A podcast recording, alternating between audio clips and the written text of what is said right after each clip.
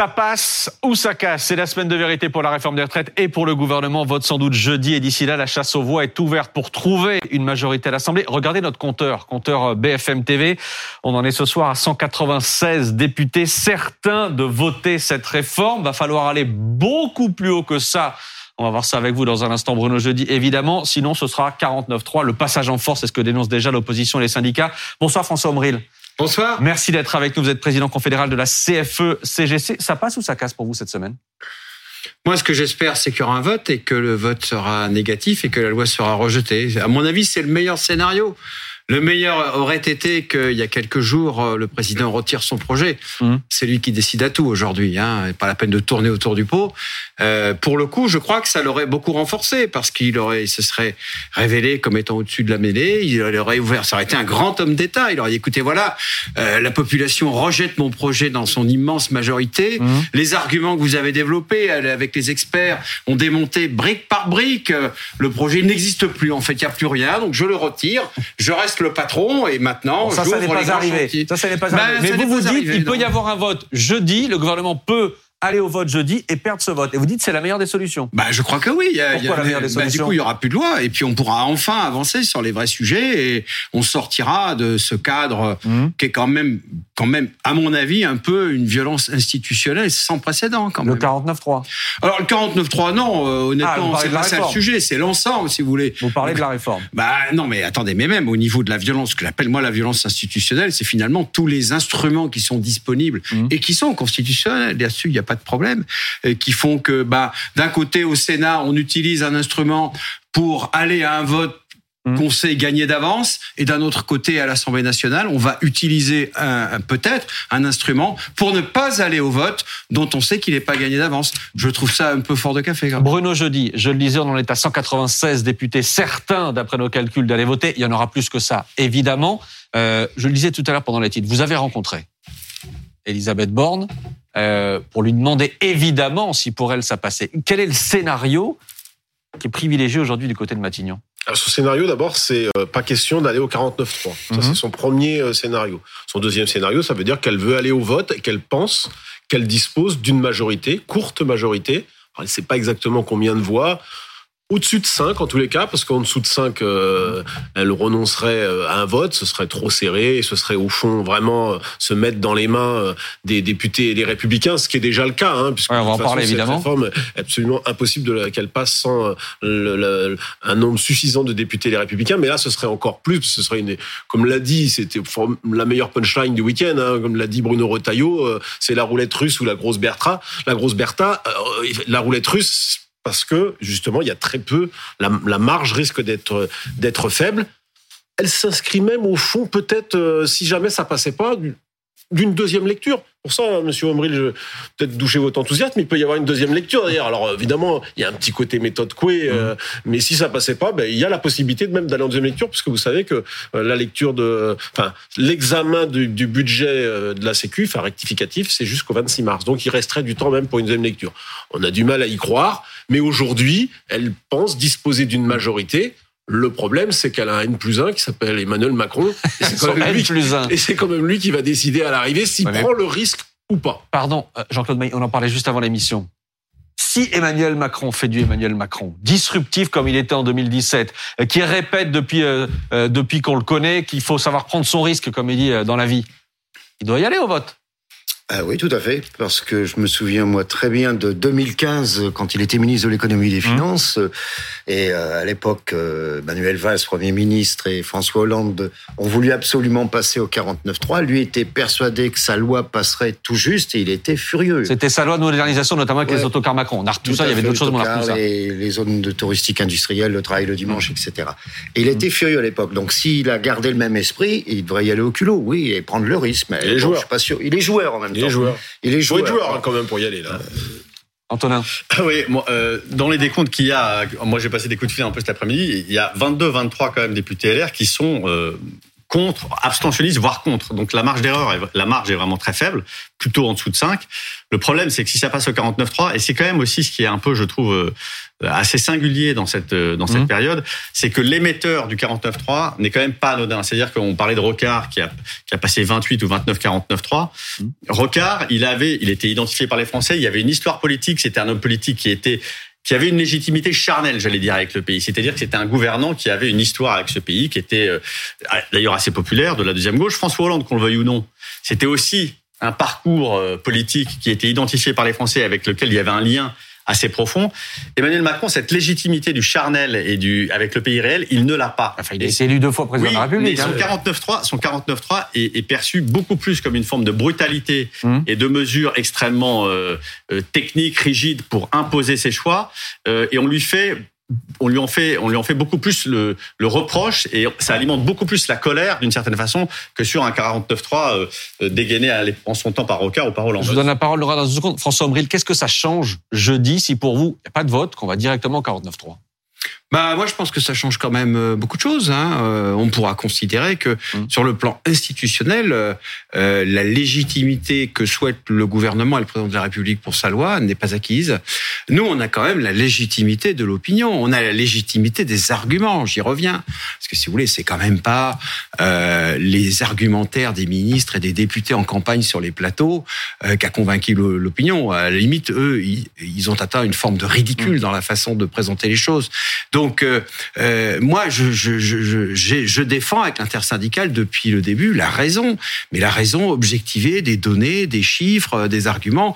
On a tout démonté pièce par pièce. On est quand même fort de ça aujourd'hui, et, et, et on a un mandat. On représente la population, on représente euh, l'ensemble des gens qui travaillent, qui euh, 9 personnes sur 10 est contre cette réforme. Il faut aller au bout de ce mandat-là. C'est notre responsabilité. Voilà, c'est tout. C'est pas plus compliqué que ça. Bah oui. Pardon? La représentation nationale aussi, elle a un mandat. Ah mais moi je leur À conteste l'Assemblée, pas. ils ont été élus. Mais je leur conteste pas du tout. Au contraire, au contraire, moi j'ai- j'aimerais bien qu'ils exercent justement cette responsabilité euh, de représenter la population qui les a élus Mmh. euh, dans ce qu'elle leur demande de faire, c'est-à-dire rejeter le Il y a projet. des grands textes qui sont passés au 49.3 hein, dans l'histoire. Ah, mais des comparaisons, on en, on- on en trouvera toujours. Vous avez tout On à l'heure convoqué le Emmanuel Macron de 2015, le Emmanuel Macron de 2017. Moi, j'aime assez bien le Emmanuel Macron de 2019, qui disait qui bon courage pour travailler après 62 ans, etc.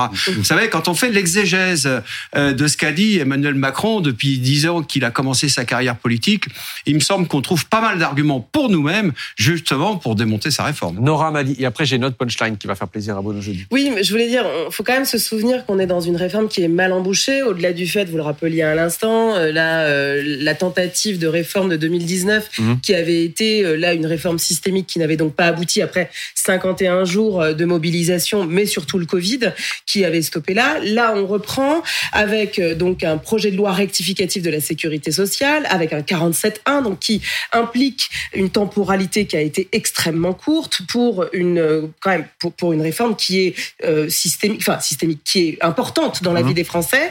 Euh, donc il y a déjà ce sentiment à ce moment-là d'une forme d'usurpation de ce, de ce- de- du débat public. Voilà, on n'a on n'a pas posé les conditions réelles d'un débat. On se retrouve à l'Assemblée avec ce qu'on a connu. en même temps, pardon, on Il y a eu peut- 50 euh, jours. je, me, je me mets à la place de ceux qui nous regardent, effectivement, le débat 50 dure jours de 50 débat, jours au euh, total, et ceux qui nous regardent peuvent se dire que ça fait des semaines qu'on en parle. Bah oui. Bah oui, ça fait des semaines qu'on en parle. Mais en l'attendant, quand on voit ce qui se passe, si vous me laissez terminer, euh, à, l'Assemblée, nationale, avec cette incapacité d'aller au vote, un, un, un, un- un maelstrom de débats dont on, on- on ne voit absolument pas, en fait, justement euh, le, enfin le bout, avec une opposition euh, qui est aussi dans la posture.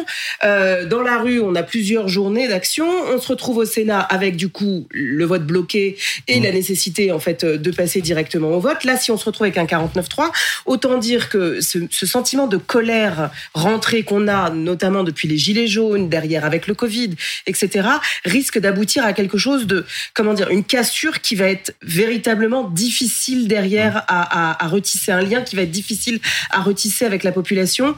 À l'aune en fait des européennes l'année prochaine et surtout des présidentielles, il faut s'attendre quand même à de gros dégâts en fait en termes démocratiques. On l'a dit, pression évidemment sur les députés LR. Il y a un député LR qui m'a fait rire ce, ce week-end, Pierre-Henri Dumont, qui dit que ce sera la place du con pour les députés LR. Personne ne les remerciera d'avoir voté la réforme. En revanche, leurs électeurs vont les engueuler. C'est ça qui peut se passer aussi, pour, qui peut en faire hésiter certains, Bruno Jeudi. Oui, oui, de toute façon, les, Éric Ciotti et Olivier Marlex sont bien en peine de, de rassembler le troupeau. Euh, autant au Sénat, ça a été assez facile. Il y a quand même eu un petit peu de perte en ligne, hein. on le dit moins, mais il y en a eu un petit peu. Mmh. À l'Assemblée, ils sont divisés depuis le, depuis le début. Il faut savoir quand même qu'ils ont tous été élus dans des conditions Ouais, très particulières. Dans des, est- dans des zones souvent un peu rurales où ils étaient euh, challengés par euh, le candidat du Rassemblement national, ils l'ont devancé de quelques voix. Mm. Donc ils ont, ils ont, ils ont les pétoches, les gars. Ils se disent, euh, Ah, voilà. ils se font engueuler sur le terrain. Ça, Ça va sûr. trembler d'ici Il y, a, jeudi. il y a vraiment une division chez les députés LR. Bon, euh, Eric Moi, je Ciotti, c'est des comptes, c'est à peu près 30 32 à 35 qui vont voter pour. Une quinzaine, alors une quinzaine, c'est irrémédiablement euh, contre. Et il en reste une dizaine, et c'est ces 10-là Mm. qui vont faire euh, que la, la loi va passer ou pas. Et aujourd'hui, je vais vous dire, personne ne sait s'ils vont voter Moi, pour, contre 49, ou abstention. Ah, une pièce mets une 49 pièce sur pour Antonin 49, André. Ils Une pièce pour le pas- 49 Ils ils ne pourront pas prendre le risque d'avoir une marge même à 5 ou 6. C'est beaucoup trop faible dans, dans le contexte politique actuel. Je ne vois pas comment est-ce qu'ils peuvent prendre le risque d'aller au vote, d'autant qu'il y aura une journée de mobilisation mercredi qui va quand même re- remobiliser et ressecouer un peu, y compris les députés. Et puis, euh, Aurélien, Et puis, Pra- faut- voir Aurélien Pradier, Aurélien Pradier, on a quand même pensé et cru qu'il allait rentrer dans sa boîte et que d'une certaine façon on l'avait un peu on- ils avaient un peu réussi à le contenir et en réalité Il a fait, du tout il a fait venir Il a- Berger. il- il a fait des venir. Berger. Mais oui. Jean-Claude Maillet, après François ils ne vont pas prendre le risque d'aller au vote. Tel Oui. exemple de démocratie quand même. Oui. On en est là aujourd'hui. Bien sûr. On en est là aujourd'hui. Mais c'est bien Et c'est ça qu'on nous montre en exemple. Jean-Claude Maillet. Que ce soit les députés républicains ou les députés Renaissance, quand ils retournent dans leur circonscription, tous ils se font engueuler aujourd'hui. Mhm. Et chez les républicains, il y a aussi une question de fond de positionnement. Il y a ceux qui disent est-ce qu'on fait le bon choix en apparaissant comme la béquille de, Renaissance Est-ce que c'est un bon choix pour nous demain? Et ça, Ah, oui, ils mais sont enfin, faut être un peu cohérent aussi politiquement. Oui, non, mais Ça fait mais- 10 ans qu'ils défendent euh, le- la, la retraite à 65 Oui, mais ans. Pas la voter aujourd'hui. Macron, il la le voter maire aujourd'hui, c'est d'Orléans, ridicule. Le maire d'Orléans, par exemple, démissionne, Bruno, quitte euh, les LR en disant on a oublié en fait le- la, la- la jambe sociale sur laquelle on a toujours été, on est loin du gaullisme. Alors, C'est attendez. aussi intéressant. Il y, a- il y a une chose, pardon, mais euh, il y a des doutes. On l'a bien compris, beaucoup de doutes du côté du gouvernement. Mais chez vous, du côté des syndicats, est-ce que vous êtes encore capable aujourd'hui de renverser la table Quand on voit la, la, la, euh, mobilisation largement en baisse le week-end dernier, à la RATP par exemple, je prends un exemple, le, euh, le trafic est revenu à la normale, ce sera pareil, y compris mercredi pour votre prochaine journée de mobilisation. Les routiers sont jamais vraiment rentrés dans, le, euh, dans la danse, la jeunesse jamais vraiment rentrée dans la danse aussi. Est-ce que vous avez encore les moyens, François Ombril, de faire plier le gouvernement avec une démonstration de force? Non, mais vous savez, le, le, le mouvement qui s'est constitué, il a voulu, dès le début, être fort, exemplaire et graduel. Donc, on a petit à petit fait la démonstration qu'on était en capacité de représenter sous cette forme-là l'ensemble des Français et la quasi-totalité des gens qui travaillent. Aujourd'hui, euh, l'idée, moi, je, je, je suis Mmh. toujours collé au message de l'intersyndicale, l'idée n'est pas d'aller euh, euh, dans un dispositif qu'on serait pas capable d'enclencher nous-mêmes. On est allé Bah, jusqu'au bout de ce qu'on était. Ah oui Oui, La France à l'arrêt un jour, le 7 mars, c'est une démonstration, Oui. c'est un slogan, etc. Mais à partir de là, dès l'instant que toutes les perches qu'on a tendues vers le gouvernement, vers le pouvoir, vers le président de la République, Mmh. ils les ont pas saisies. Vous savez, il arrive un moment où l'absence de réponse du pouvoir, bah, d'une certaine façon, vous met sur le côté. Oui, vous dites que Moi- ça, ça devait être graduel. Est-ce que vous êtes capable d'aller encore plus loin, encore plus Mais fort encore aujourd'hui plus loin, pourquoi faire? Vous l'avez dit vous-même, c'est cette semaine d'une certaine Parce que vous savez façon, très bien qu'il y a un rapport de force, forcément. Mais oui, mais c'est, vous, vous, vous parliez tout à l'heure de cohérence. Quelle est la cohérence? Est-ce que la cohérence pour un député, pour un sénateur, c'est de voter conformément à ce que l'opinion de ses, éle- Mmh. ses électeurs veulent qu'il vote, ou est-ce que c'est se rattacher à des consignes politiques de tel ou tel? Moi, personnellement, je pose la question. Je n'ai pas de jugement à faire sur le sujet. Il me semble que pour le coup, la cohérence, elle est de notre côté. Moi, j'ai pas envie de vous dire ici que on souhaite aller dans des débordements que de toute façon on nous reprocherait. Le, la responsabilité, elle est de notre côté. C'est donc euh, au gouvernement, au président de la République, de prendre leurs responsabilités. Vous venez de dire vous tout objecter que leur responsabilité, c'est de faire en sorte qu'il y ait un système qui soit pérenne euh, pour non, les non, années mais à rien ne tient la route sur le sujet. On en est aujourd'hui. Enfin, vous imaginez un peu le niveau du débat. On en est. euh, D'ailleurs, je l'ai entendu euh, en différents endroits, y compris ici, des gens qui vous disent ah, mais voilà, euh, on a euh, aujourd'hui économisé 12,7 milliards euh, pour 2030 où va y avoir 13,4. Mmh. Il en manque encore 0,7.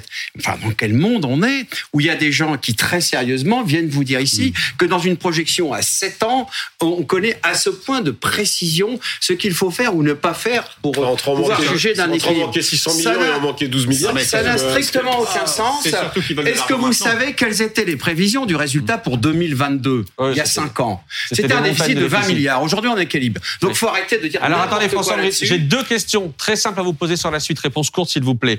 Euh, si ça Je passe à l'Assemblée, si ça passe à l'Assemblée jeudi, de quelque manière que ce soit, est-ce que c'est terminé pour la CFECG Est-ce que vous vous retirez du, du mouvement Alors, écoutez, nous, on se retirera pas du mouvement tout seul. De toute façon, le mouvement, il s'est constitué et si, si l'intersyndicale, en, en tant que tel, c'est-à-dire en tant qu'organisation de huit syndicats euh, publiant des communiqués communs et appelant à, à, Donc l'action en commun, c'est ensemble, c'est ensemble, c'est pas l'un Ouais. ou l'autre qui va sortir l'un après l'autre. Et autre que- question, Force ouvrière, Frédéric Souillot, votre collègue euh, de Force ouvrière, annonce ce soir une nouvelle journée d'action jeudi, le jour du vote, avec notamment une action commune avec les, les huit responsables, les huit numéros un des syndicats français. Est-ce que vous confirmez cela? Oui, je vous confirme que jeudi, on va faire euh, une action, on va dire symbolique, euh, pour euh, manifester, là encore, euh, euh, la volonté de l'intersyndicale que ce projet de loi ne soit pas. C'est-à-dire aller à l'Assemblée, par exemple Un meeting devant l'Assemblée. Un meeting spectaculaire, bien sûr, Ouais. comme tout ce que- comme tout ce qu'on fait. En tout cas, ce sera la manifestation. Hein, je le dis parce que c'est 22 heures, donc on se détend un peu en fin de journée, mais ce, sera la manifestation d'une volonté qui n'a jamais été démentie jusque-là que ce projet de loi n'arrive pas à son terme. Merci beaucoup. Merci d'avoir été avec nous ce soir en direct sur BFM TV.